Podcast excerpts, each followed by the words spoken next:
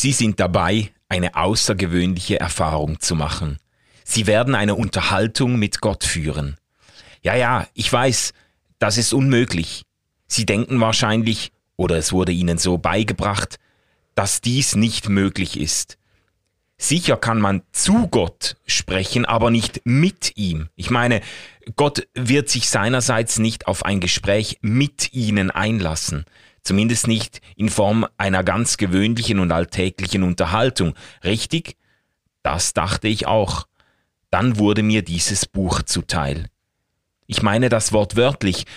Es wurde nicht von mir verfasst, es ist mir widerfahren. Und das wird auch Ihnen geschehen, wenn Sie es lesen, denn wir alle werden zu der Wahrheit geführt, für die wir bereit sind. Dieses Buch geht auf die meisten, wenn nicht alle, Fragen ein, die wir uns über das Leben und die Liebe, den Sinn und Zweck, die Menschen und Beziehungen, Gut und Böse, Schuld und Sühne, Vergebung und Erlösung, den Weg zu Gott und die Straße zur Hölle gestellt haben. Es spricht direkt die Themen Sex, Macht, Kinder, Ehe, Scheidung, Lebensaufgabe, Gesundheit, das danach und das davor des Jetzt an. Es befasst sich mit Krieg und Frieden, Wissen und Nichtwissen, Geben und Nehmen, Freude und Leid. Es wirft einen Blick auf das Konkrete und Abstrakte, das Sichtbare und das Unsichtbare, die Wahrheit und die Unwahrheit. Man könnte sagen, dieses Buch enthält das neueste Wort Gottes zu den Dingen, ob schon manche Leute gewisse Schwierigkeiten damit haben dürften, vor allem wenn sie glauben, dass Gott vor 2000 Jahren zu sprechen aufgehört hat oder dass er, falls er doch weiterhin kommunizierte, dies nur mit heiligen Männern, Medizinfrauen oder Menschen tat, die 30 oder immerhin 20 oder wenigstens halbwegs anstandshalber 10 Jahre meditiert haben, und keine dieser Voraussetzungen trifft auf mich zu. Ausgeglaubt. Der Podcast über das, was wir nicht mehr glauben und das, was uns wichtig bleibt. RefLab. Hallo und herzlich willkommen zu Ausgeglaubt. Heute mit einem riesen Bestseller, Neil Donald Walsh, Gespräche mit Gott. Ähm, wir werden über den Band 1 sprechen. Ähm, Manu, äh, sag uns doch mal was zum Buch. Ähm, wie sind wir drauf gekommen, überhaupt darüber zu sprechen? Wann ist dir das Buch zum ersten Mal begegnet? Ja, Neil Donald Walsh ein Amerikaner, Baujahr 1943, hat nach einer tiefen Lebenskrise, äh, also da ist wirklich alles über ihm zusammengebrochen. Sein äh, Haus ist abgebrannt, seine Ehe gescheitert. Er hat bei einem Autounfall schwere Verletzungen erlitten und ist wirklich obdachlos auf der Straße verloren, gelandet, gelandet. Ja, also echt hat, hat dann äh, Aluminiumdosen äh, gesammelt und gegen Geld eingetauscht, also wirklich äh, auf dem äh, äh Boden aufgeschlagen. Und dann hat er eben dieses Buch geschrieben oder empfangen, wie wir das in der Einleitung gehört haben. Er hat Gott wütende Fragen entgegengeschmettert und dann angefangen, inspiriert äh, durch die Eingebung Gottes, wie er sagt, angefangen, dieses Buch zu schreiben und das ist zu einem enormen Erfolg geworden. Das Buch ist 1995 äh, erschienen, hat es auf die Spitze der New York Times Bestsellerliste geschafft und sich 137 Wochen lang auf der Bestsellerliste gehalten. Also es sind etwa zweieinhalb Jahre. Es ist verrückt. Es ja. ist ein Riesenerfolg geworden. Ähm, völlig unerwartet. Äh, anfänglich hat es, äh, es ist eine ähnliche Story wie bei, äh, bei der Hütte von, von, von William Paul Young. Der hat ja auch Verlage gesucht, die das drucken und Absagen gekriegt und, äh, und Leute, die ihm gesagt haben, dass wir werden nie mehr als zweieinhalb Leute lesen. ähm, und, und bei ihm ging es ganz ähnlich. Ein Verlag hat das dann schlussendlich doch, äh, doch äh, gedruckt und es ist durch die Decke gegangen. Natürlich sind dann weitere Bücher gefolgt. Inzwischen hat er 20, 30 Bücher verfasst.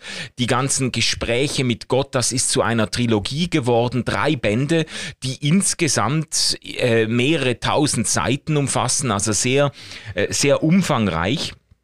Ähm, und das hat ihn natürlich auf den Radar gebracht der religiösen Literatur. Er ist katholisch aufgewachsen, ist jetzt aber wirklich mal kein Evangelikaler oder kein evangelikal sozialisierter, auch wenn es sich um einen amerikanischen Autor handelt, äh, der äh, ähm, hat auch nicht in der evangelikalen Szene seine Erfolge gefeiert, würde ich sagen, insgesamt, sondern ähm, äh, in anderen Milieus äh, mhm. ähm, sehr hohe Berühmtheit erlangt. Ja. Genau. Jetzt ähm, klingt das Ganze ja schon etwas verrückt, oder? Also ich meine, was, woran wir uns ja jetzt gewöhnt haben mittlerweile bei diesen Bestsellern, ist, dass irgendeine krasse Lebenskrise äh, da ist und dann ähm, geschieht ein Umbruch im Leben dieser Autorinnen und Autoren. Also Rhonda Byrne war zum Beispiel ganz klar, so ja. Eckhart Tolle ähm, war, war auch ein, ein solcher Autor. Ähm, wir haben das jetzt wirklich schon ein paar Mal gehabt. Ähm, also da passiert dann der große Umbruch, aber bei Neil Donald Walsh ist das schon noch etwas spezieller, weil der würde ja sagen, also der, der würde ja nicht sagen, plötzlich hat mir etwas eingeleuchtet, ist mir etwas aufgegangen mhm. über Gott oder über die Wahrheit, sondern der wird schon sagen, ich habe mit dem lieben Gott himself gesprochen. Ja. Oder besser gesagt, herself. Ja, es, es, es äh, verbindet sich mit einem noch steileren Anspruch. Aber ich finde das interessant am Anfang festzuhalten. Es ist schon fast ein Formular für religiöse Bestseller. Nicht alle, aber ein, ein erstaunlich großer Teil der Bücher, die wir besprochen haben, lebt von diesem Hintergrund Lebenskrise, totale äh, sage jetzt mal, Implosion des Lebens dann eine Erleuchtungserfahrung, eine Bekehrungserfahrung, eine Entrückung in den Himmel, whatever. Und dann doch auch mit einem sehr steilen Anspruch wird dann die Erkenntnis der Wahrheit präsentiert. Das ist schon interessant, dass diese Bücher sich millionenfach verkaufen, die jetzt nicht irgendwie so rationalistisch und äh, differenziert abwägend irgendwie zu Schlussfolgerungen kommen. Vielleicht am ehesten noch C.S. Lewis würde in dieses Schema passen, aber äh, auch, äh, auch nicht auch nicht völlig und viele andere Autoren muss man sagen, wir haben ja. schon festgestellt, es sind auch nicht, es sind fast alles sind nicht Theologen und mhm. es sind Leute, die, sage jetzt mal, frisch von der Leber, vom Herzen weg wegschreiben, äh, wovon sie überzeugt sind und sich nicht wahnsinnig um die wissenschaftlichen Belege kümmern oder so. Ja, das stimmt. Ich, ich glaube aber tatsächlich, dass wir es mit zwei verschiedenen Typen von Literatur zu tun haben. Mhm. Ich glaube, es gibt so ähm, Johannes Hartl, C.S. Lewis, ähm, ja. so diese Sparte, die quasi durch ich würde mal so sagen, ein Storytelling, eine Rationalität, die darin auftaucht, ein mhm. starkes Deutungsangebot zu verschiedenen Themen äh, beeindrucken will und da eine Leserschaft findet. Ja.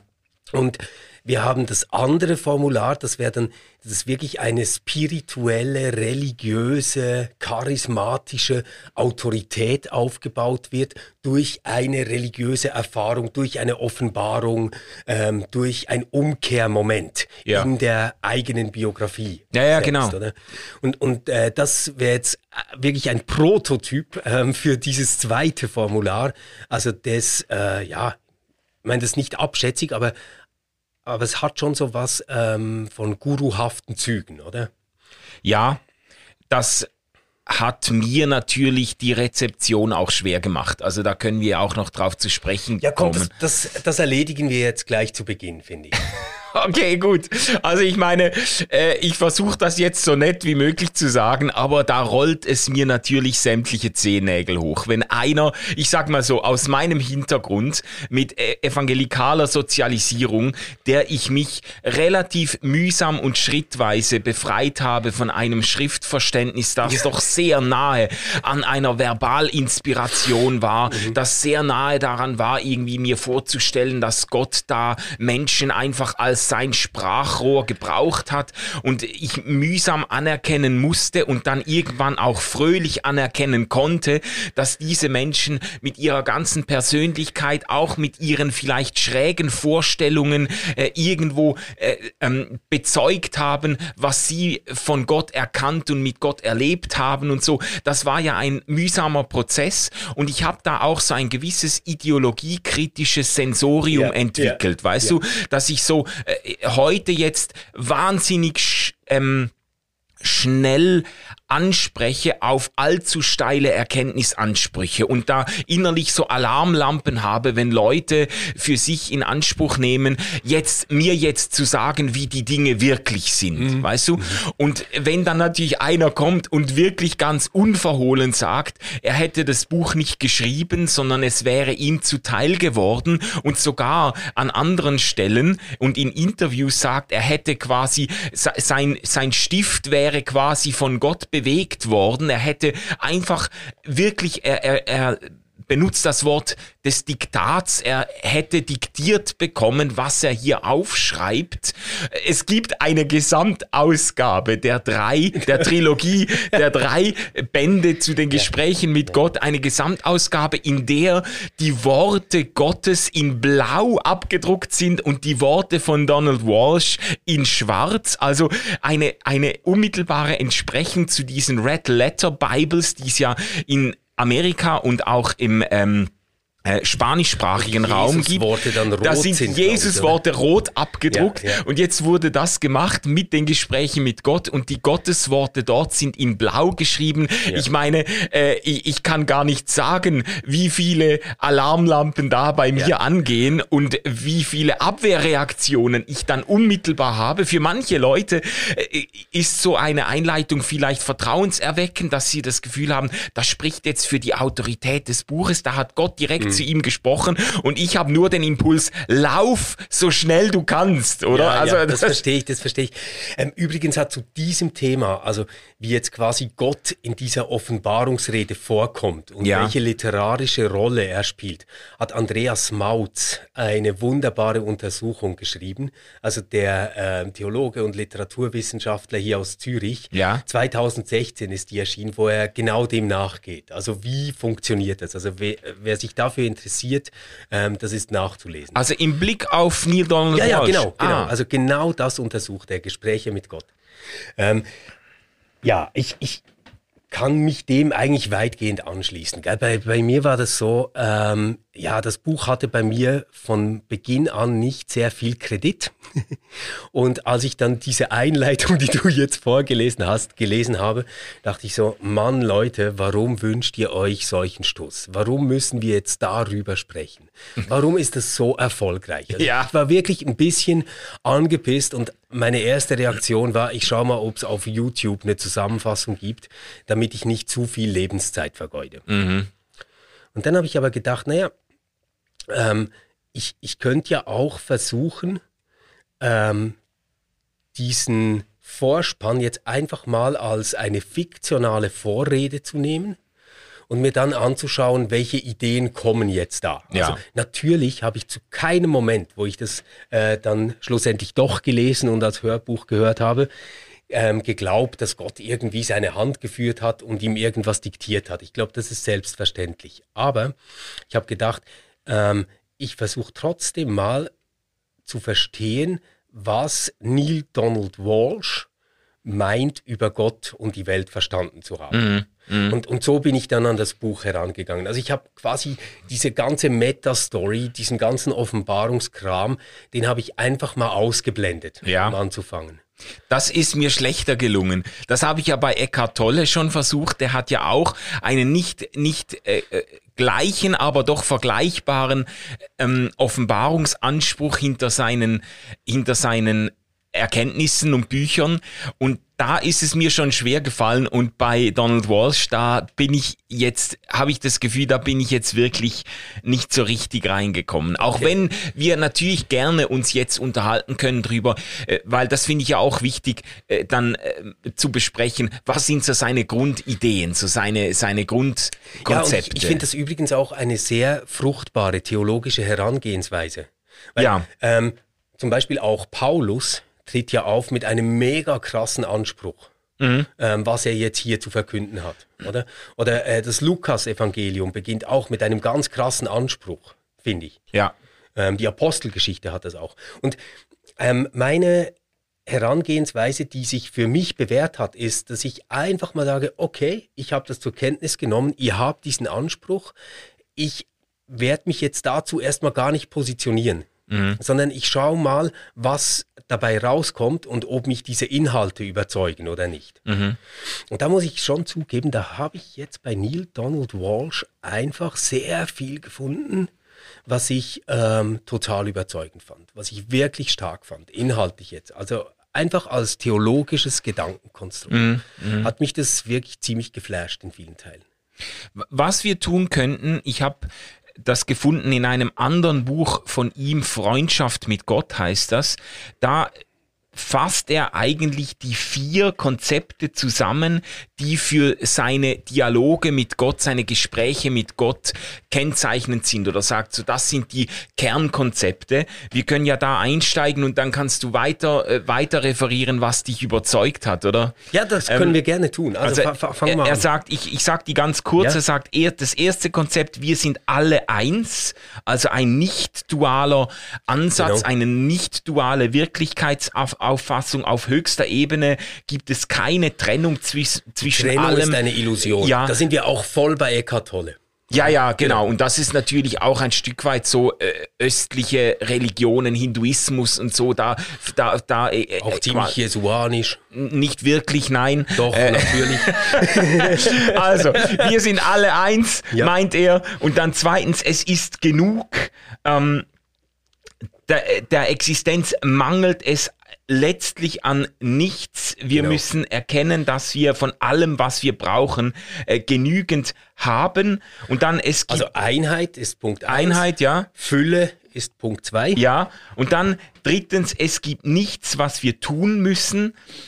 Ähm, Gott, der alles ist, was es gibt und sich selber äh, genügt, ähm, ähm, stiftet auch uns ein Leben, das quasi das nicht unter Anforderungen und äh, Gesetzen steht. Es gibt genau, nichts, was wir tun dann müssen. Rechtfertigungslehre. Ja. Lass dir an meiner Gnade genug sein. Ja, ja, genau. Und, vier. und viertens ist, unser Weg ist kein besserer Weg, sondern lediglich ein anderer Weg. Also äh, genau. hier geht es um das Bedürfnis des Menschen immer richtig zu liegen und mhm. diesem Bedürfnis wird mit diesem, äh, mit diesem Satz ein Ende gesetzt. Genau. Wunderbar. Also, da, ich, ich, ich glaube, damit können wir super einsteigen. Ähm, ich meine, wenn man äh, das Buch Gespräche mit Gott liest, dann merkt man ja, dass sich das ganze Buch auch auseinandersetzt mit einer bestimmten Rezeption von Christentum und von christlicher Lehre. Ja. Das schlägt auf ganz, ganz vielen Seiten und in ganz vielen Konzepten immer wieder durch. Ähm, um das vielleicht ganz kurz zu charakterisieren, ähm, Neil Donald Walsh hat, glaube ich, eine große Faszination für Jesus und mhm. jesuanische Verkündigung, whatever that means. Also ich wäre da historisch viel kritischer, als er das ist. Er ist ja auch katholisch sozialisiert, genau. das spürt also der, man der hat dem da Buch schon wirklich ab. eine Faszination dafür, aber ähm, er hat auch ein großes Ressentiment gegen kirchliche Lehre, ja. könnte man vielleicht sagen. So. Und ähm, gerade das führt, finde ich, dazu, dass er gewisse Dinge genial reformuliert. Und ich meine damit nicht, er ist der Erste, der sowas denkt oder irgendwie der, der das am besten ausgedrückt hat. Aber lass uns mal mit dem ersten Punkt Einheit anfangen. Mhm. Ähm, weil das hängt ganz stark mit diesem Konzept der Sünde zusammen, das man im Christentum kennt. Und äh, Walsh lehnt ja dieses Konzept der Sünde und der Erbsünde ab. Ja.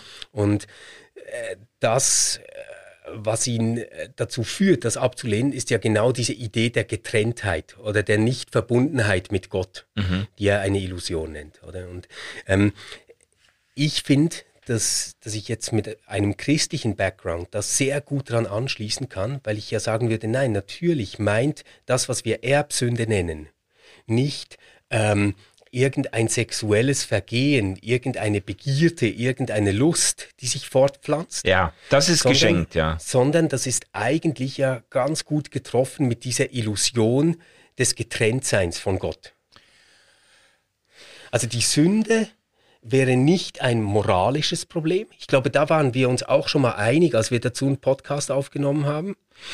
Also die Sünde ist nicht ein moralisches Problem, sondern mhm. die Sünde ist ein erkenntnistheoretisches Problem, nämlich so, dass wir als Menschen nicht erkennen, dass wir mit allem verbunden sind und dass Gott uns mit allem verbindet und Gott in allem ist.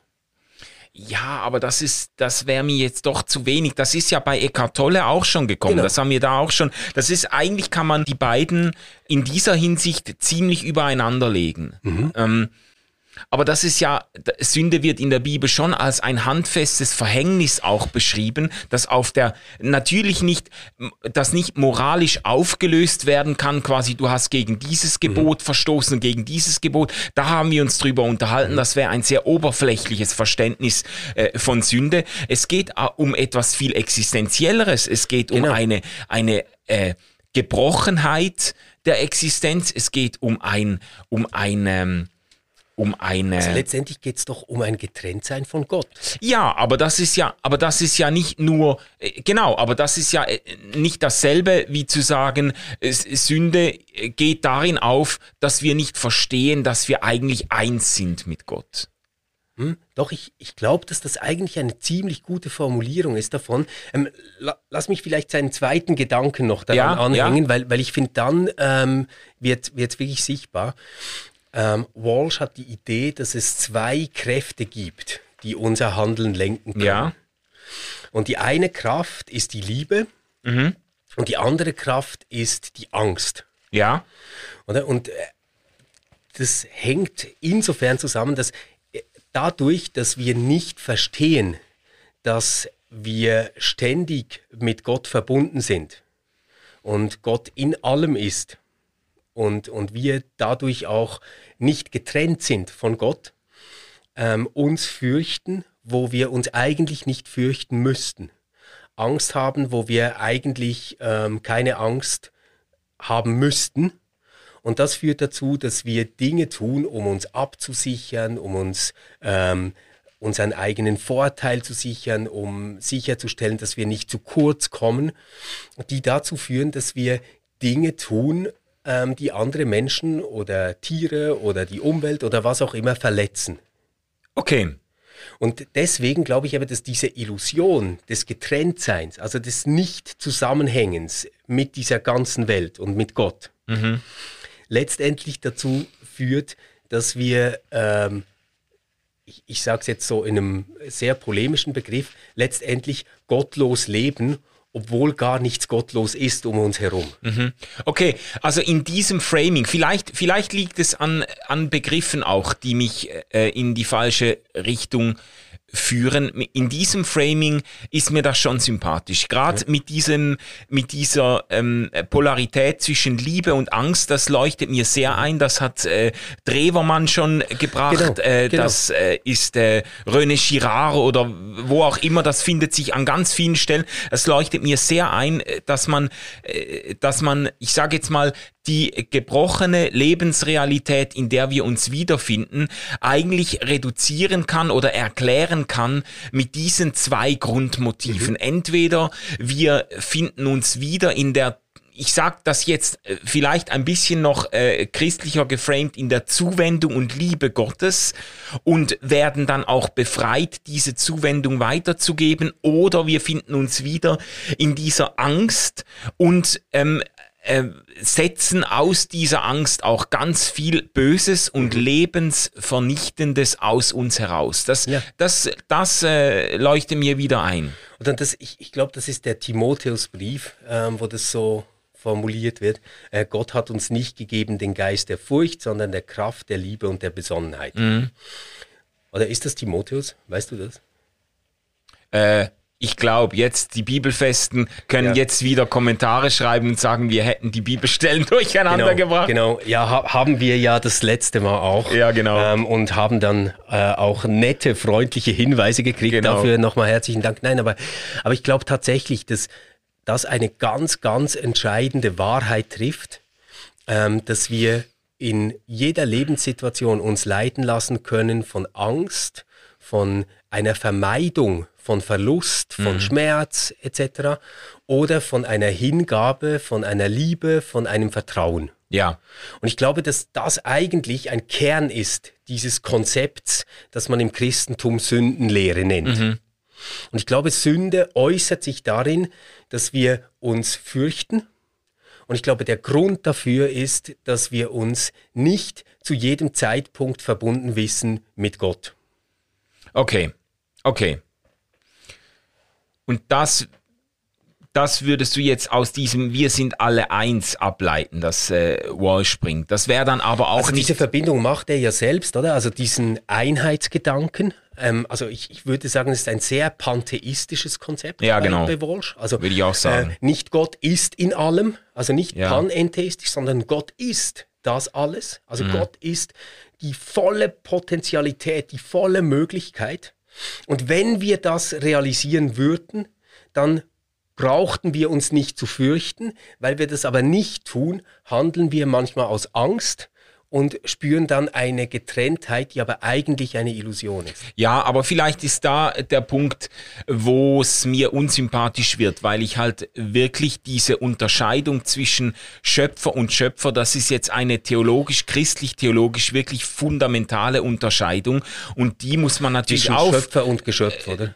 Ja, Schöpfer und Geschöpf oder Schöpfer und Schöpfung, äh, äh, die muss man ja aufgeben, wenn man in diesem Einheits äh, äh, eben nicht Dualismus ähm, sich bewegt. Und das äh, das leuchtet mir christlich nicht ein und auch sonst auch theologisch oder philosophisch leuchtet mir das nicht ein, weil wenn ich von der Zuwendung Gottes lebe, dann lebe ich davon, dass mir etwas oder jemand auch gegenübersteht. Und wenn man mhm. das dann alles auflöst in einen Einheitsbrei, und es gibt ja auch Stellen, wo er das ausdrücklich sagt, quasi, wir sind Gott, du bist Gott, äh, ähm, und, und, und wir sind, das ist alles dasselbe, es ist alles eins, da denke ich, ja gut, aber dann geht mir eben genau der entscheidende Punkt wieder verloren, der für mich äh, jetzt äh, fromm gesprochen auch das christliche Evangelium ausmacht, dass mir eben jemand gegenübersteht, der mir äh, seine Wertschätzung, seine Liebe schenkt. Ähm, mhm. das, da, da hängt für mich sehr viel dran und ja. das hat für mich mit der Unterscheidung zwischen mir und Gott zu tun. Lass uns da einen ganz kurzen Moment noch bleiben, weil ich finde das wirklich ein Schlüsselpunkt. Ähm, worin liegt für dich der Unterschied, ob wir sagen, wir sind Gottes Kinder mhm. oder ob wir sagen, wir sind Gott? Ja eben darin, dass wir als Kinder Gottes einem Gott der Liebe gegenüberstehen und natürlich würde ich das dann auch, kann man ja alles dann trinitätstheologisch sagen, wir werden in die Gemeinschaft Gottes äh, ja. hineingenommen ja. und so weiter, aber es ist immer noch eine Gemeinschaft, in der mir ein personaler Gott gegenübersteht und mich liebt und sich mir zuwendet. Und wenn ich sage, wir, wir sind Gott, dann sind wir irgendwie alle dann sind wir irgendwie alle Gott selbst und dann, mhm. Äh, dann geht mir der Gedanke verloren ja, und, und es leuchtet mir dann natürlich auch nicht mehr ein, warum wir denn in einer Welt leben, in der so viel äh, Zerbrochenheit und Leid herrscht, weil ja. wenn das ja. alles eins ist, wo kommt dann, wo kommt dann der Rest her? Also okay, also die Frage der Theodizee, die müssen wir dann unbedingt noch behandeln, weil das macht Walsh ja sehr, sehr ausführlich. Ja. Ähm, aber, aber lass uns da vielleicht trotzdem nochmal nachhaken. Ich finde persönlich das Bild von der Gotteskindschaft auch schöner. Mhm. Ähm, ich finde die Aussage, ich bin Gott, äh, ehrlich gesagt schräg. Wenn ja. ich das so auf Deutsch sage, ich bin Gott, dann, dann finde ich das schräg. Ich finde, das hat eine Art Hybris, die ich nicht gut finde. Ja. Jetzt kann ich diesen Satz aber auch anders verstehen und ich, ich, ich versuche ihn anders zu lesen. Wenn jemand sagt, Je suis Charlie, ja. dann meint er nicht, ich bin Charlie. Also ich bin Charlie Hebdo. Ja, ja, Sondern ja. er meint quasi, ich bin Team Charlie Hebdo. Ja, ich identifiziere, ich identifiziere mich. mich damit. Ich gehöre da dazu. Mich trifft das auch. Mhm. Und wenn der Satz, ähm, ich bin Gott, so verstanden würde, dann ähm, fände ich ihn sehr gut. Ja, und dann kann man ihn natürlich auch wieder christlich lesen. In dieser, äh, in diesem Framing kann man dann sagen, das ist ja eigentlich so ein bisschen ein, eine Pointe auch christlicher Theologie, dass Gott in Gemeinschaft von Vater, Sohn und Geist quasi Menschen in diese in diese ewige Liebesgemeinschaft Gottes hineinnimmt. Genau, genau. Aber, aber das, das ja. ist ja eigentlich jetzt wirklich also schon fast eine, eins zu eins Paraphrase von Walsh. Ja, ach, ich weiß nicht. Er ist mir da. Er würde halt nicht sagen, hineinnimmt, sondern du bist da schon immer drin. Aber, aber lass uns vielleicht mal zum zweiten Punkt kommen. Was war der zweite dieser vier Punkte? Es ist genug. Es ist genug, oder? Die Idee der Fülle. Ja. Und ähm, ich, ich glaube, dass auch das wieder ähm, stark mit diesem Angst- oder Liebe-Thema zusammenhängt. Mhm. Also ähm, du kannst zum Beispiel deinen Job wählen und ähm, das in einem Mindset tun, wie das meine Großeltern noch getan haben. Nämlich, wenn du fragst, was gibt Sicherheit, wo werde ich überleben, äh, mit, mit welchem Beruf habe ich ausgesorgt, weißt mhm, du so? Ja. Ähm, dann machst du es eigentlich eher so ein bisschen aus einer Defizithaltung heraus. Mhm. Also was muss ich tun, um zu überleben? Ja. Ähm, oder du kannst es so machen, dass du sagst, ähm, wo bin ich bei mir? Wo spüre ich gute Energie? Was macht mich glücklich? Wo kann ich äh, einen Unterschied machen? Wo kann ich helfen? Ja. Ähm, und, und das ist dann eigentlich ja diese Idee der Fülle. Mhm. Ähm, es ist genug da, es wird uns nichts passieren und trotzdem spüre ich in mir immer diesen kleinen Zweifler, der sagt, ja, aber es ist schon gut, wenn der Lohn Ende Monat kommt und du versichert bist. Weißt du so? Ja, aber das ist ja nicht nur, eben, aber das ist ja nicht nur der Zweifler, das ist ja auch ein bisschen der Realist, der das sagt. Und ich finde dann diese Aussagen, ich habe halt nicht alles von ihm gelesen. Es würde mich interessieren, in welchem Verhältnis er schlussendlich zu diesen eher Wohlstandsevangeliumsansätzen steht, denen wir auch begegnet sind. Das, weil, das möchte ich dann gerne noch erklären, weil ja, das, da weil, ist der total anders als Rhonda Byrne. Okay. Total anders. Okay, weil, weil, weil das schon nur die Aussage äh, von ihm, wir müssten quasi uns einfach entscheiden zu erkennen, dass wir genug von allem ja. haben, äh, dass ja. wir haben, was wir zum Leben brauchen, das ist ja einfach faktisch falsch, weißt du, weil ganz viele Leute äh, weder materiell noch energetisch noch äh, von den psychischen Anlagen her haben, was sie zum Leben brauchen, sondern eben die, die handfeste Erfahrung machen, dass es ihnen an allen möglichen Stellen an Dingen mangelt und es wäre ja jetzt zynisch zu sagen, ja, die haben sich das einfach noch nicht genug ja, eingeredet, ich weiß, oder? Ich, weiß, ich ähm, weiß, was du meinst und da bin ich ja auch super empfindlich. Aber vielleicht machen wir da einen kleinen Umweg über ähm, so Jesus-Worte oder mhm. Beispiele. Also die Idee, wenn, wenn Jesus vom Himmelreich spricht, ist ja auch immer eine Idee der Fülle. Ja. Also da wird Korn verteilt und manches fällt auf nicht fruchtbaren Boden, aber spielt gar keine Rolle. Es wird einfach ausgeschüttet mhm. und es wächst ja dann doch genug. Oder ähm, was sorgt ihr euch um morgen?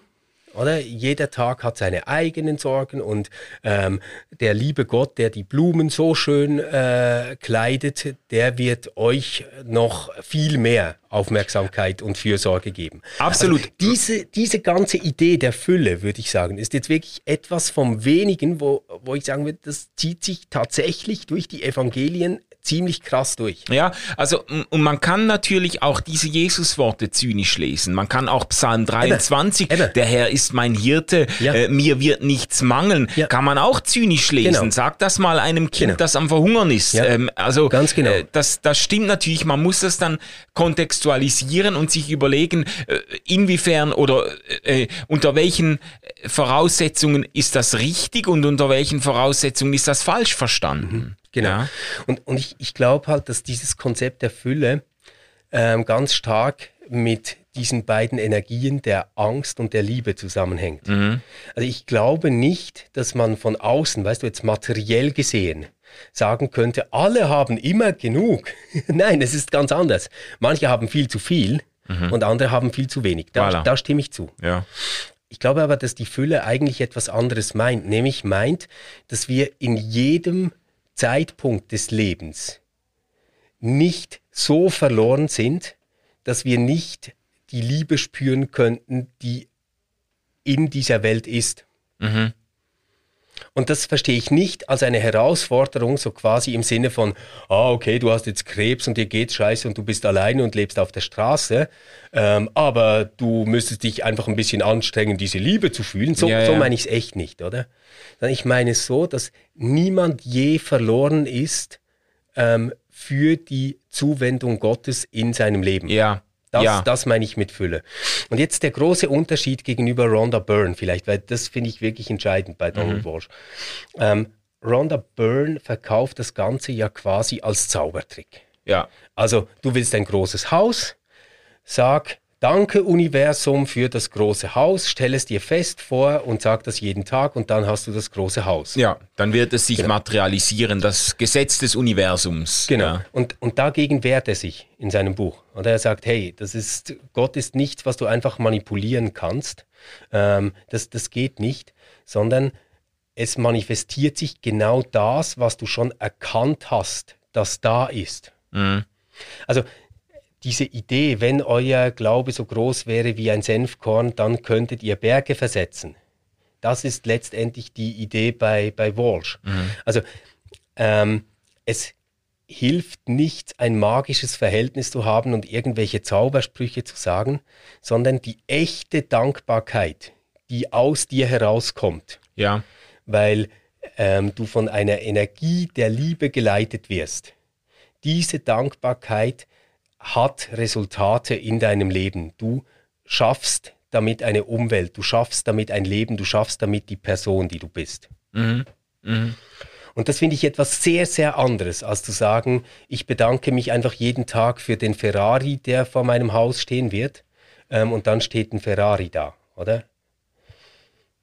Ja, und ich habe auch das Gefühl, wie er dann das Leben mit Gott ausmalt oder sich vorstellt oder eben von Gott her beschreibt, hat nicht dieselbe völlig individualistisch egomanische äh, ähm, ähm, den e, individualistisch-egomanischen Zuschnitt, den er bei Rhonda Burns hat. Mhm. Es geht ja wirklich bei ihm. Ich habe auch Interviews mit ihm gehört, wo er sich eben dann dafür ausspricht, dass es geht um Liebe, es geht darum, Menschen anzunehmen, so wie sie sind. Es geht beim Leben mit Gott ganz wesentlich nicht eben nicht um äh, um Haus und Erfolg und äh, Anerkennung, sondern darum, äh, sich in dieser, in dieser Liebe Gottes zu bewegen, das ist mir natürlich viel sympathischer ja. als dieser, äh, ob es jetzt evangelikal oder Rhonda Burns mäßig esoterisch, ob, positives Denken mäßig gestrickt ist, dieser, dieser Selbstdurchsetzungsmechanismus, das, das, natürlich ist mir das sympathischer. Oder wenn, wenn man es etwas handfest machen möchte, ähm, es gibt doch diese Idee der Selbstaffirmation oder Überlistung. Oder ja. Ähm, und daran glaubt Walsh nicht. Also das, das wird, glaube ich, ganz deutlich. Mhm. Also die Idee bei Walsh ist nicht, wenn du unsicher bist, dann stell dich vor den Spiegel und sag, alle Menschen mögen mich, ich bin ganz beliebt und toll und dann geh raus und du wirst merken, du bist ganz beliebt und toll, mhm. sondern wenn du fühlst, dass du geliebt bist und dass nichts dich trennen kann von dieser Liebe, dann wird sich das in deinem Leben immer wieder zeigen und du wirst es spüren. Das ist eigentlich die Idee. Mhm. Mhm. Und, und, diese ganze Wohlstandsevangeliumssache, die finde ich wirklich, die interessiert ihn überhaupt nicht an diesem Punkt. Also dann dürfte man dieses Prinzip, es ist genug, dir mangelt an nichts, auch nicht in dieser Weise lesen, wenn man ihm gerecht werden möchte. Also mindestens, also ich, ich würde schon sagen, ich bin da sehr sensibel, weil, weil ich das schrecklich finde und ja. wirklich ein Zeichen für schlechte Theologie. Geht mir auch so. Aber ich habe das bei ihm mindestens nicht so verstanden. Mhm. Und wie ist jetzt das Verhältnis? Du hast gesagt, du willst auf die Theodizee zurückkommen. Ja. Wie ist jetzt das Verhältnis zwischen diesen äh, steilen Thesen, wir sind alle eins, wir haben alle genug Mhm. oder es mangelt uns an nichts, zur ganz offensichtlichen Erfahrung von Leid, von Ja. Entbehrung, Ja. von Zer Zerbrochenheit? Also ähm, Walsh hat im Hintergrund äh, ein Konzept der Reinkarnation. Das ist vielleicht ganz entscheidend zu Ja. wissen. Also die Idee bei Walsh, um, um das kurz äh, zu skizzieren, ist so, Gott ist es eigentlich ziemlich egal, ob du hier als Massenmörder lebst oder äh, ob du Panda-Bären rettest. Und zwar, ja, Panda-Bären sind einfach süß, deswegen habe ich die jetzt genommen.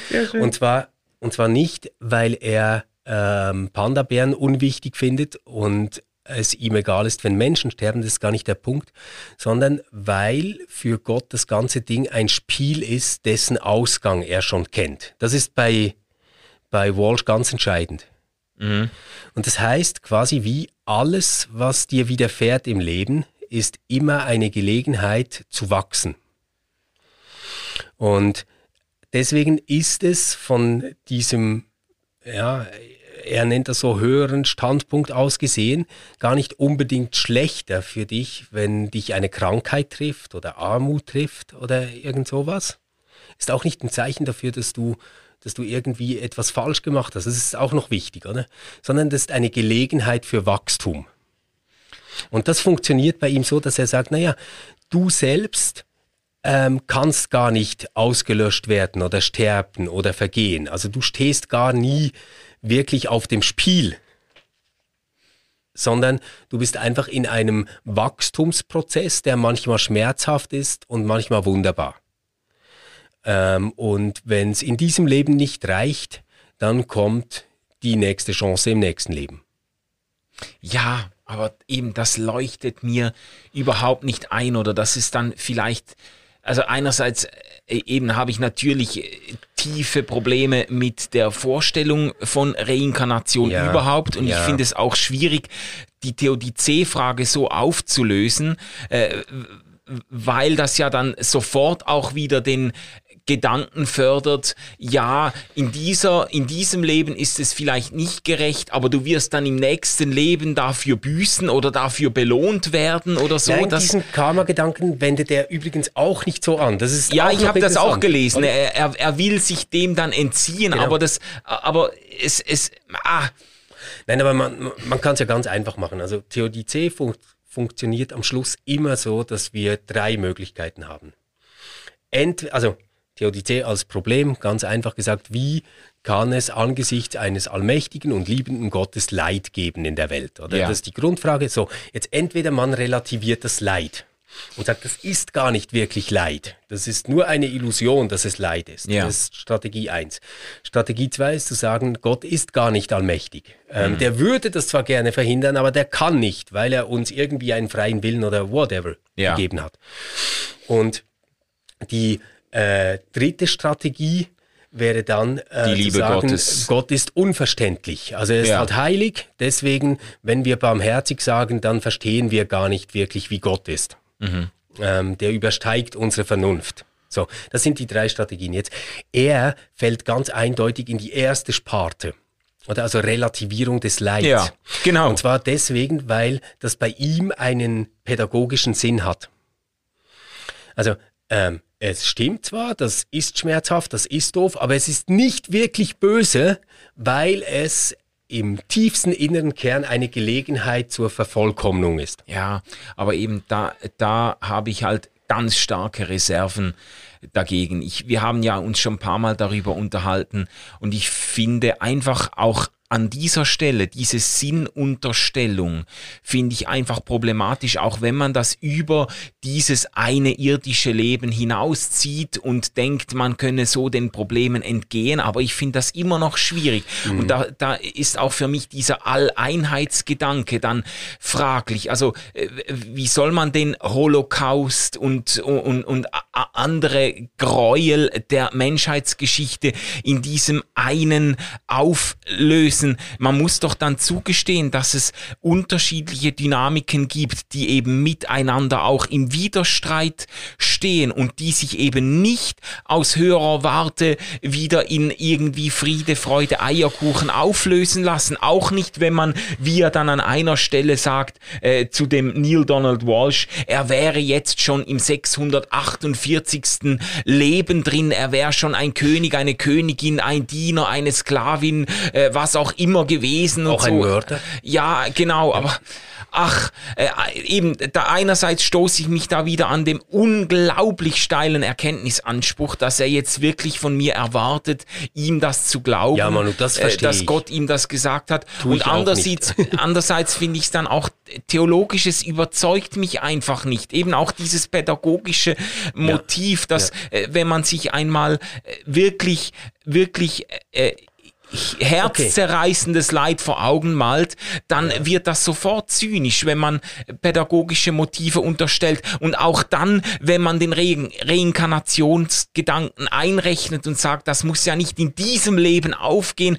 Ach, es ist immer noch, es ist mir immer noch sympathischer zu sagen, Leute, ähm, es gibt Menschen, denen passiert einfach absolut unerklärliches, sinnloses Leid, das es in keiner Perspektive schön zu reden gilt und dass man einfach einmal anerkennen muss, da ist wirklich dieser äh, Bumper-Sticker-Spruch Shit happens äh, Wirklichkeit geworden. Mhm ich kann diese Intuition wirklich gut verstehen.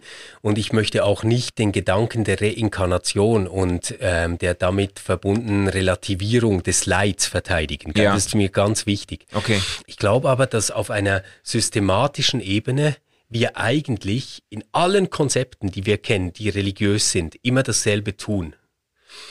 Ähm, also das ist eigentlich nur ein ähm, zwar konzeptueller Unterschied ist, aber am Schluss auf die genau gleiche Sache hinausläuft. Mhm. Ich, ich versuche das ganz kurz mit drei Beispielen durchzuspielen. Also das eine, das ist jetzt sein Modell, das ist die Reinkarnation. Also du kommst immer wieder zur Welt, bis du das gelehrt hast, äh, ge gelernt hast, was du lernen solltest hier. Ja. Und das trägt zur Vervollkommnung Gottes bei. Mhm. Das ist quasi dieses eine Modell. Jetzt das andere Modell, ähm, das ich ja sehr sympathisch finde und immer noch damit hadere, dass wir das in der Reformation abgeschafft haben, ist die Idee des Fegefeuers. Ja. Das ist ja eigentlich ein ganz, ganz ähnlicher Gedanke. Also die Vervollkommnung, die hier nicht passiert, geschieht dann in einem Prozess nach diesem Leben, der dann aber zu Gott und zur Einheit mit Gott führt. Ja. Das wäre dieser Fegefeuergedanke. Letztendlich ja. ist es ja nichts anderes als Inkarnationsmoment an einem anderen Ort. Mhm. Also es ist halt okay. jetzt nicht hier auf der Erde, sondern es ist irgendwie in einem Fegefeuer, in einer Leiter, die zu Gott führt, in einem Tunnel, wo wir hingebracht werden in das Reich Gottes. So. Mhm. Mhm. Das ist einfach dieses, es ist aber letztendlich der genau gleiche Mechanismus. Und, und dann kommt dieses dritte Modell, das würde ich jetzt sagen, das ist so das klassisch reformierte, ähm, was auch sonst im Christentum weit verbreitet ist. Das ist die Idee des Gerichts. Ja. Also nach diesem Leben ähm, werden wir zurechtgebracht. Ähm, uns wird das aufgezeigt, was wir falsch gemacht haben und uns äh, wird Gerechtigkeit getan für das, was wir erlitten haben und dann tritt man aber auch ein in das Reich Gottes. Mhm. Also das, äh, das ja. Endgericht ist quasi ein kurzer Moment, eine Situation, in der das alles geschieht. Das Fegefeuer ist ein Prozess nach diesem Leben hier. Ja. Und die Reinkarnation ist die Chance, immer wieder ein Leben zu führen, bis man all das gelernt hat. Ja. Aber es läuft am Schluss auf das genau gleiche hinaus? Na, also es läuft, für mich läuft es nicht auf das genau gleiche heraus, aber ich finde es interessant, dass mal, äh, sage jetzt mal, die Strukturanalogien, mhm. die gedanklichen Strukturanalogien mal so darzustellen, das leuchtet mir schon ein, aber der Punkt ist halt bei der bei der Vorstellung, auch wenn man jetzt äh, Fegefeuer, das stößt immer auf Abwehrreflex, aber wenn man jetzt die Vorstellung hegt, dass Gott in der, äh, das Christentum rechnet ja mit einer Auferstehung der Toten, also äh, Auferweckung der Toten zum Gericht und wenn man sich dieses Gericht jetzt vorstellt als ein Prozess, in dem tatsächlich Menschen konfrontiert werden mit dem, was sie getan haben und tatsächlich sogar ein Lern- und Läuterungsprozess stattfindet, ja. ein Umkehrprozess, eine ja. Verwandlung und so weiter. Wenn man sich das denkt, dann sind diese Menschen mit sich identisch. Äh, dann sind es diese Menschen, die dieses Leben geführt haben, die jetzt Rechenschaft ablegen oder die auch jetzt ähm, konfrontiert werden mit sich selbst. Und beim Reinkarnationsgedanken leuchtet mir das viel weniger ein, weil das sind ja, das sind ja dann verschiedene Leben, die gelebt werden. Und selbst wenn man sagt, ja, ja, das ist aber dieselbe Seele, die in diesen verschiedenen Leben äh, vorkommt, dann leuchtet mir das immer noch nicht ein, weil Seele für mich sehr viel zu tun hat mit Erinnerung, mit, mit Erfahrung, mit verkörperlichten ähm, Handlungen und so weiter, also mit dem, was ich bin ähm, und gelebt habe. Und das ist ja bei Reinkarnation gerade nicht der Fall. Ich, ich weiß ja nicht, was ich im letzten, vorletzten oder im vor, vor, vor, vor, vorletzten Leben war. Und insofern gehört das ja auch nicht zu mir. Weißt du? Das und ist jetzt aber spannend, weil ich, ich glaube, es gibt da wirklich eine gute Analogie, die zeigt, dass das gar nicht so entscheidend ist. also denken wir an Manu, als er dreijährig war. Warst das du? Du würdest natürlich sagen, ja, ja klar, natürlich, das bin ja. ich. Ähm, aber das ist eine Aussage, die du als dreijähriger Manu, selbst wenn du sehr sprachbegabt gewesen wärst, nicht hättest treffen können. Du hättest intellektuell gar nicht das Vermögen gehabt, dir vorzustellen oder zu denken, was das bedeutet, Manu zu sein in 40 Jahren. Ja, klar. Und trotzdem gibt es diesen Zusammenhang, den wir Person nennen. Mhm. Und ich glaube, es ist jetzt nur ein Bild, gell? Ich glaube, so denken sich das Menschen, die diesen Reinkarnationsgedanken vertreten, dass sie sagen würden, es gibt eine Einheit der Person über die Zeit und über die ähm, äh, quasi Reinkarnationen hinaus, ähm, auch dort, wo wir das nicht irgendwie ähm, aktiv wissen oder beschreiben können. Also es geht nicht um etwas, was man aussagen kann, was man mhm. in einen propositionalen Satz bringen kann, sondern es geht um das Wesen eines Menschen, um das Sein mhm. eines Menschen, das sich dadurch bildet. Mhm. Und da finde ich, ist es mega, mega ähnlich wie die Idee des Fegefeuers oder des Gerichts. Weil da hast du diese Probleme auch immer. Also quasi, wenn du durchs Fegefeuer gehst in diesem Modell, bist du dann wirklich noch Manu? Wer hält deine Identität fest? Also wenn alles von dir wegfällt, was nicht göttlich ist, mhm. was nicht Liebe ist, bist das noch du? Das ist ja auch eine Frage, die da ganz, ganz stark diskutiert wird. Und das Beim Gericht übrigens auch. Okay, aber das, und das ist eine entscheidende Frage und ich glaube, die lässt sich eigentlich eben nur beantworten, das wäre wieder Wasser auf deine Fegefeuermühlen, die lässt sich nur beantworten, wenn das, was mit uns geschieht im Gericht, nicht etwas ist, wo Gott einfach von außen an uns herumwerkelt und irgendwelche genau. äh, Dinge von von unserem Wesen dann abstößt oder Und das so. ist die Schwäche sondern, des Gerichtsbildes? Ja, ja, sondern wenn Dinge von innen heraus transformiert genau. werden, in, ich sage jetzt mal, in Kooperation mit dem Menschen, mhm. in, äh, das hat zu tun mit Einsicht, das hat zu tun mit, mit, äh, mit Dingen, die wir von Herzen bereuen, die wir äh, von Herzen äh, loswerden möchten und so weiter. Genau. Das, dann bin ich es immer noch, auch im Ergebnis dieses Prozesses bin ich es immer noch, weil weil ich selbst in diese Transformation involviert war. Ja. Und wenn Gott einfach mit einem Thanos-mäßigen Fingerschnippen ähm, alles in Staub aufgehen lässt, was irgendwie nicht, was an mir nicht zu ihm passt, dann wäre ich nachher tatsächlich nicht mehr mich selbst. Ja, aber zum Beispiel ja? jetzt gerade im, im Christentum Miroslav Wolf zum Beispiel, oder? Der vertritt genau diese Idee, dass unsere Erinnerung gelöscht wird. Also quasi wie Festplatte wird gelöscht. Ah ja. Ah, ja das ja. finde ich einen absurden und, und, Gedanken. Ja, ja, genau. Und, und deswegen sage ich so, mich interessiert am Schluss viel weniger, ob jemand sagt Reinkarnation, Fegefeuer oder Gericht, sondern was mich interessiert ist, glaubst du daran, dass am Schluss alles mit allem verbunden sein kann? Mhm. Glaubst du daran, dass da ein Prozess geschieht, in dem du dich noch einmal verwandelst und trotzdem mit dir identisch bleibst? Und wenn du das ausdrücken kannst in einem Reinkarnationsgedanken, dann ist mir recht. Wenn du das ausdrücken kannst mit einem Fegefeuergedanken, dann ist mir recht. Und wenn du das tun kannst mit dem Gericht, dann ist mir auch recht. Aber letztendlich steht für mich im Zentrum immer der Gedanke, dass es eine Gnade und Barmherzigkeit Gottes gibt, die dazu führt, dass keiner wirklich verloren geht und jeder und jede die Bedingungen und den Prozess bekommt, in dem er oder sie zu dem werden kann, als was wir gedacht sind. Ja, so. okay, sehr schön. Ähm, äh, eben, ich habe äh, tiefe ähm, ähm, Abwehr Reflexe gegenüber dem Reinkarnationsgedanken, auch weil ich ihn halt sehr stark mit diesem Karma-Denken verknüpfe, der, das mir wahnsinnig unsympathisch mhm. ist.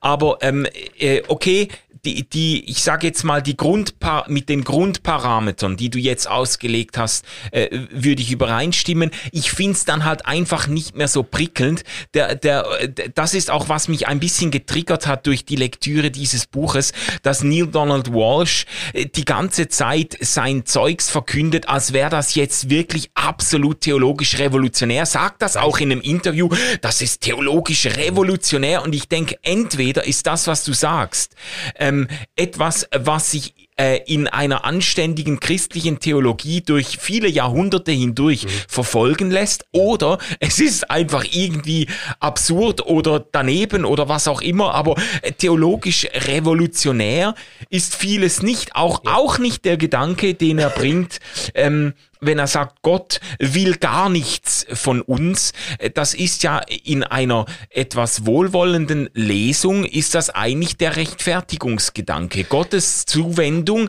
ähm, gilt genau. uns unabhängig davon, was wir zu bieten ja. haben, was wir getan haben. Aber äh, man muss sagen, sowohl in der christlichen Theologie ähm, äh, ähm, ist ja dann doch Ethik ein Thema. Es ist ja nicht so quasi, dass man sagt, aufgrund der Rechtfertigung spielt es überhaupt keine Rolle, wie Menschen leben. Äh, man dreht einfach die Gleichung um. Man sagt, am Anfang steht nicht der Anspruch Gottes, sondern der Zuspruch Gottes, der zu einem anderen Leben befähigt. Ja. Genau. Und bei, bei Walsh ist es aber auch so. Und er bringt das dann so, ja, Gott will nichts von dir, aber manche Passagen muten dann verdächtig mor moralistisch an, sogar wenn er dann übers Rauchen spricht und über Alkohol. Genau. Alkohol schadet deinem Körper. Äh, du darfst auf, äh, äh, er, er lässt keine Ausnahme zu. Auch in kleinsten Dosen mhm. äh, ist das nicht für dich gedacht.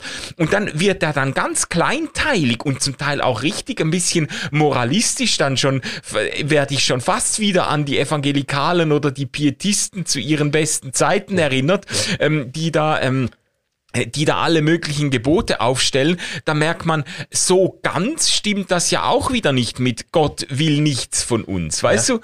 Ja. Also ja, äh, ich, ich glaube, bei, bei ihm funktioniert das immer so, Gott ähm, weiß sowieso, dass er das Spiel am Schluss gewinnt quasi, weil ja. du dich vervollkommnen wirst. Ähm, trotzdem gibt es dann natürlich Dinge, die für dich nicht gut sind. So, ich ich glaube, das ist so sein, sein Trick dabei. ja. Das, äh, du hast jetzt gerade das angesprochen mit ähm, Rechtfertigung mhm. und das war ja auch mein Versuch, diesen dritten Punkt zu übersetzen. Ja. Du hast da noch ein bisschen gegrinst, als ich das gemacht habe am Anfang. Ich habe halt dabei immer an diese ähm, Stelle aus Prediger 9 gedacht. Okay. Das ist so einer meiner Lieblingsbibelverse. Ähm, dort, dort heißt ähm, so geh hin und isst dein Brot mit Freuden, trink deinen Wein mit gutem Mut, denn dein Tun hat Gott schon längst gefallen. Mhm. Und das finde ich, das, das finde ich wunderbar, ähm, diese Gelassenheit, die sich da ausdrückt. Also mhm. diese Idee, ähm, dass vor allem, was ich getan habe, schon ein bedingungsloses, mit nichts erkämpftes, nicht veräußerbares Ja Gottes steht zu diesem Leben, seinen Möglichkeiten und der Form, wie ich es realisiere. Ja. Und das ist für mich die Begründung des Freiheitsgedankens schlechthin. Mhm. Also ähm, zu sagen, ich bin in einer Welt voller Potentialität und der Schöpfer dieser Welt ähm, hat Ja dazu gesagt, dass ich mich hier austoben darf. Ja. Und, und Erfahrungen sammeln darf. Das, das ist für mich Gnade ja. letztendlich. Ja. ja. Und, und die andere Idee, und ich glaube, das muss man jetzt schon auch ein bisschen von seiner Sozialisierung her verstehen, wäre ja, du hast das eigentlich alles nicht verdient, dass du da bist. Und du musst dich jetzt bewähren und diese und diese Dinge richtig tun, weil sonst gefällt es Gott nicht und dann wirst du bestraft. Ja, ja. Entweder hier oder im nächsten Leben. Ja. Und ich glaube tatsächlich, ähm, dass dieser Gedanke so unchristlich, so falsch und so unmenschlich ist, dass, dass man den wirklich mit allem bekämpfen muss, was man hat. Ja, oder? und das ist auch ein bisschen die Negativfolie, auf der ich äh, Neil Donald Walsh auch lese. Er bringt auch immer wieder Beispiele, auch in Interviews zu Dingen, die er einerseits sel selbst erlebt hat in katholischer Sozialisierung und andererseits von Menschen mitgekriegt hat. Das sind natürlich sehr ich sage jetzt mal, Vulgärformen mhm. des Christentums, die äh, aber natürlich von Menschen erfahren werden, sehr, sehr strafende, äh, äh, zornige, äh, angstbesetzte Gottesbilder und so weiter. Und das will er überwinden. Mhm. Ähm, von dem her kann man sagen, Leute, die sich jetzt seine Bücher zu Herzen nehmen, sind wahrscheinlich nicht die ähm, nicht die schlimmsten Zeitgenossen, die man sich denken kann. Also Aber es, das ist doch schon super. Äh, das ist also schon mal gut. welches dieser Bücher können wir das sonst sagen? Also ich, mir, ja, also, mir fällt gerade Eckhart Tolle noch ein, aber dann wird es echt eng. Ach, das, das ist jetzt aber einfach wirklich nicht wahr. Das, nein, nein, aber komm, la, lass uns noch nicht zum Fazit kommen. Du hast nämlich noch einen vierten Punkt genannt. Ähm, und ich glaube, darüber sollten wir so der Vollständigkeit halber schon auch noch sprechen. Ja, aber da geht's ja mehr. Er sagt, unser Weg ist kein besserer Weg, sondern lediglich ein anderer Weg. Mhm. Äh, da da geht's eigentlich drum, dass, äh, dass in Anbetracht der Tatsache, dass wir alles haben und alles sind und nichts tun müssen, also diese ersten drei mhm. Punkte, dass es eine ganze äh, Vielzahl von Möglichkeiten gibt, äh, Gott äh, zu erfahren und nicht nur einen Weg, den wir bisher gewählt haben. Und, aber das ist ja, aber das eben, ist, das ist ah, mir eben ein ziemlich, ziemlich äh, wichtiger Punkt, ja. weil ich, ich ähm, von diesem Punkt her nochmal diesen Satz richtet nicht, auf das ihr nicht gerichtet werden werdet, äh, nochmal neu verstanden ja, habe. du, du, du hast eine unglaubliche Begabung, äh, solche Bücher, äh, solchen Büchern den bestmöglichen Spin zu verleihen und ich reg mich da wieder nur auf, Warum weil, denn? weil ich denke, das ist wie bei Eckhart Tolle. Da, da kommt dann einer und dann erklärt er mir, warum äh, Buddha und Jesus, mhm. sagt er auch an einer Stelle, ja, Jesus war ja auch nicht fehlerfrei und so. Also ähm, ja. Jesus und Buddha und all diese ganzen Mohammed und was auch immer, erklärt er mir, was die wirklich gemeint haben. Und er, er, sage jetzt mal, er überschreibt die Erkenntnis und Wahrheitsansprüche großer religiöser Führungspersonen mit seinem eigenen Anspruch. Und das finde ich unglaublich unsympathisch. Das, äh, das leuchtet mir dann auch nicht ein. In einem Interview sagt er, ja schon allein aufgrund der Tatsache, dass es über 4000 religiöse Gruppierungen und Weltanschauungen gibt, sehen wir doch, dass keine ähm, Gott wirklich er erfasst hat. Und ich denke ja, das, das ist ein Non sequitur, das folgt überhaupt nicht daraus. Es könnte sein, ja, ja. Äh, dass eine Recht hat und alle anderen fa falsch liegen. Das könnte auch sein. Also ja, Aber, aber der entscheidende Punkt, finde ich eben, ist, dass er darauf verzichtet, weißt du, jetzt so ein Projekt Weltethos zu machen und sagt, eigentlich haben Buddha, Jesus und Mohammed alle dasselbe gemeint. Das sagt er nicht. Tut er das nicht? Ich, ich habe ich hab ihn aber schon die, so gelesen, weil Tolle Pointe, macht das ja auch eigentlich. Die Pointe ist eigentlich, nein, auch genau wie bei Tolle, die Pointe ist eben nicht, dass die alle dasselbe gesagt haben, ja. oder gelehrt haben, das, das ist genau nicht der Punkt bei ihm, sondern dass sie dasselbe Gottesverhältnis zum Ausdruck gebracht haben. Nämlich des Nicht-Getrenntseins, der Verbundenheit, des ständigen Gottesbewusstseins. Und dieser Gedanke jetzt, der ist natürlich für reformiertes Denken ähm, wirklich ein Heimspiel, oder? Weil das ist ja genau das, was Schleiermacher sagen würde, was ähm, diese Jesus-Christus-Figur ausmacht als Symbol. Nämlich, dass er derjenige ist, der ein ungebrochenes Gottesbewusstsein hat. Also der sich nicht getrennt erfährt von Gott und noch im Moment der Trennung Gott anruft und mit ihm verbunden ist. Ja, ja. Und diesen Gedanken finde ich ehrlich gesagt schon ziemlich stark. Ähm, zu sagen, naja, ähm, gesagt haben die unterschiedliches, interpretiert wurden die unterschiedlich. Das, was sie zu großen charismatischen Führungsfiguren gemacht hat, ist, und ich bringe es jetzt wieder so auf den Boden, dass sie eben aus Liebe und nicht aus Angst gelebt haben. Das finde ich tatsächlich, also das wäre ja letztendlich nur eine Übersetzung von Gottesbewusstsein aus Liebe leben. Ja, natürlich, aber der, man muss sich, ich finde, man muss sich einfach redlicherweise auch bewusst sein, was für ein Erkenntnisanspruch hinter solchen Aussagen ste steht. Das ist ja ein, ein, ein purer Essentialismus, der Voll. da entgegenkommt, dass einer Voll. mir jetzt sagt, was die, was die, was wirklich, die wirklich, gemeint, gemeint haben. Und, ja. und, und, und da fehlt mir dann einfach eine, äh, eine notwendige äh, Bescheidenheit und auch die Bereitschaft, Religi Religionen in ihrem individuellen eigenen Wahrheitsanspruch und auch in ihren äh, mhm. Kontradiktionen, in ihren Widersprüchen zu anderen irgendwie anzuerkennen. Und er fährt da dann drüber und sagt dann einfach an einer Stelle auch, äh, Gott hat mit Religionen überhaupt nichts zu tun. Und ja, ich denke, ja. Äh, ja, ich, ich, ich verstehe das wirklich und und ich spüre auch immer wieder diesen Hang, wo ich sagen würde, ah, das ist ein bisschen größenwahnsinnig. So. okay, ja. Auf der anderen Seite denke ich dann auch, naja, so anders als Leute, die es in die Bibel geschafft haben, ist das gar nicht. Also Paulus hat ehrlich gesagt auch diesen Anspruch gehabt.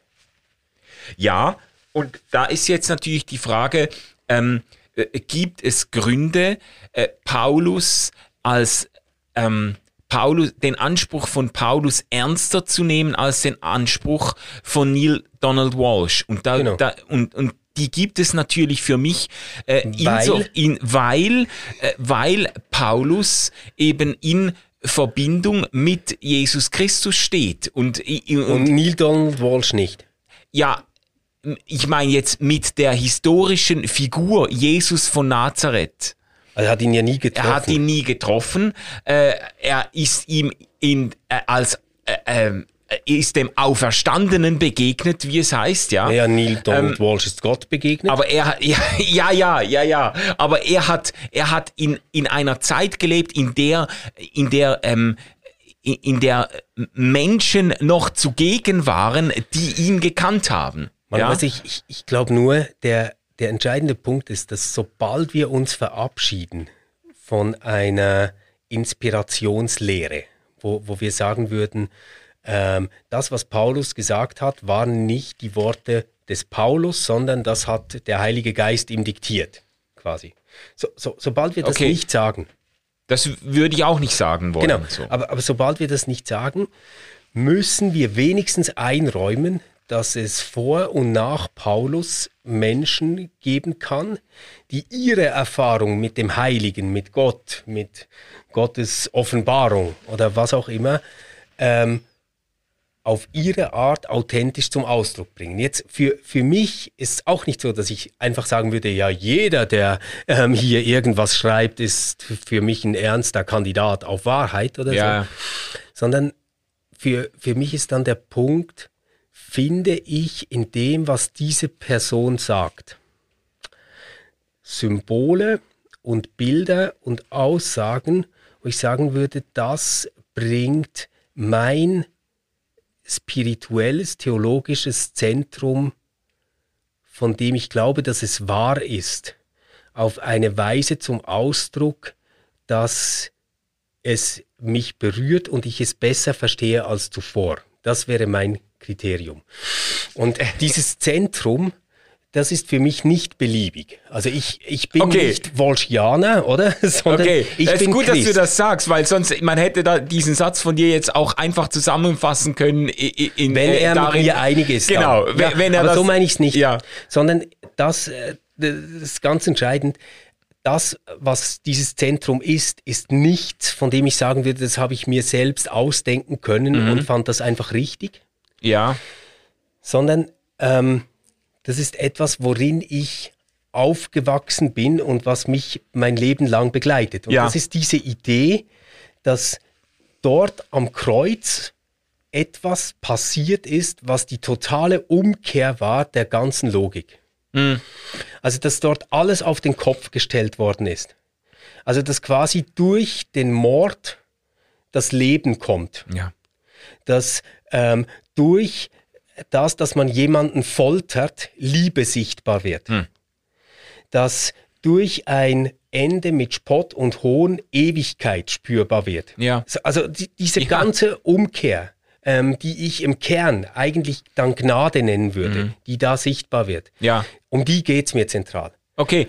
Aber und, da. Und da finde ich, ganz ehrlich, bei Paulus sehr viel, Mhm. Ich finde aber auch bei Walsh sehr viel. Okay, okay. Also in, in deiner Beschreibung, da sind wir uns jetzt nach einem langen Gespräch, von dem ich eigentlich erwartet habe, dass es zu einem fundamentalen Dissens führt, dann doch wieder recht nahe gekommen, weil ich, mir einerseits wichtig wäre, natürlich lese ich solche Bücher ja auch. Ich kann ja nicht anders, dass ich solche Le Bücher lese im Abgleich mit dem, was ich theologisch denke und das, was ich theologisch denke, das zutiefst sind das Dinge, die ich mir nicht einfach nur zusammenkonstruiert genau. habe, sondern die mir widerfahren sind. Genauso genau. wie Walsh sagt, ihm ist dieses Buch widerfahren.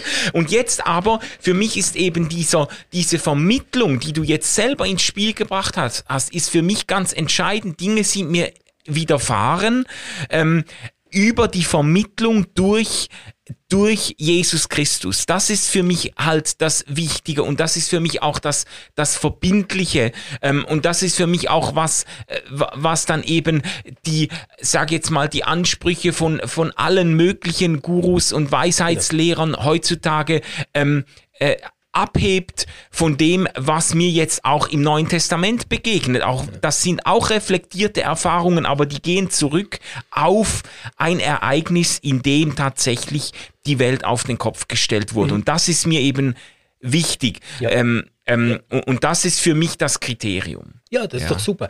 Und, und ich, ich, naja, ich, ich glaube tatsächlich, es gibt, ähm, es, es, es ist eben nicht einfach beliebig und willkürlich, ja. sondern am Schluss kann ich für mich mindestens sagen, wenn ich jetzt ein Buch gelesen habe, hilft es mir, mit mehr Liebe und weniger Angst zu leben oder nicht? Ja. Und da ähm, kriegt Walsh bei mir einen Daumen hoch.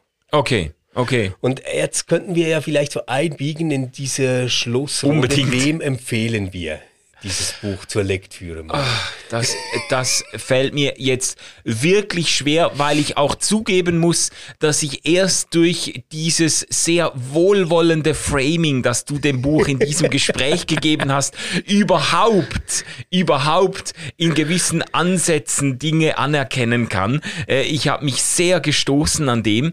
Äh, ich würde sagen, das Buch ist zu empfehlen Leuten, äh, die entweder äh, auf der Suche sind nach einem, äh, nach einem Zugang zu Gott und Re äh, ja, Religion nicht, aber zu Gott und dem Heiligen, äh, der jetzt nicht eben christlich äh, vorformatiert ist oder zumindest nicht, nicht evangelikal vorformatiert ist, oder für Leute, die sich eben nicht stoßen an allzu steilen ähm, Wahrheitsansprüchen, sondern das spannend finden und grundsätzlich auch dem Vertrauen entgegenbringen, wenn einer sagt, ich habe mit Gott geredet und jetzt mal äh, jetzt mal hören wollen, äh, was hat er denn so, was hat er denn so gesagt? Ge gesagt. Ja. Super. Ja, ähm, ich empfehle das Buch all denen, die offenherzig genug sind, sich nicht von diesem ähm, sehr, sehr seltsamen Rahmen, den das ganze Buch hat, abschrecken zu lassen, die nicht eine eigene Wahrheit verteidigen müssen, sondern neugierig drauf sind, was ein anderer Mensch, der auf der Suche nach Liebe und Sinn ist, dazu schreibt.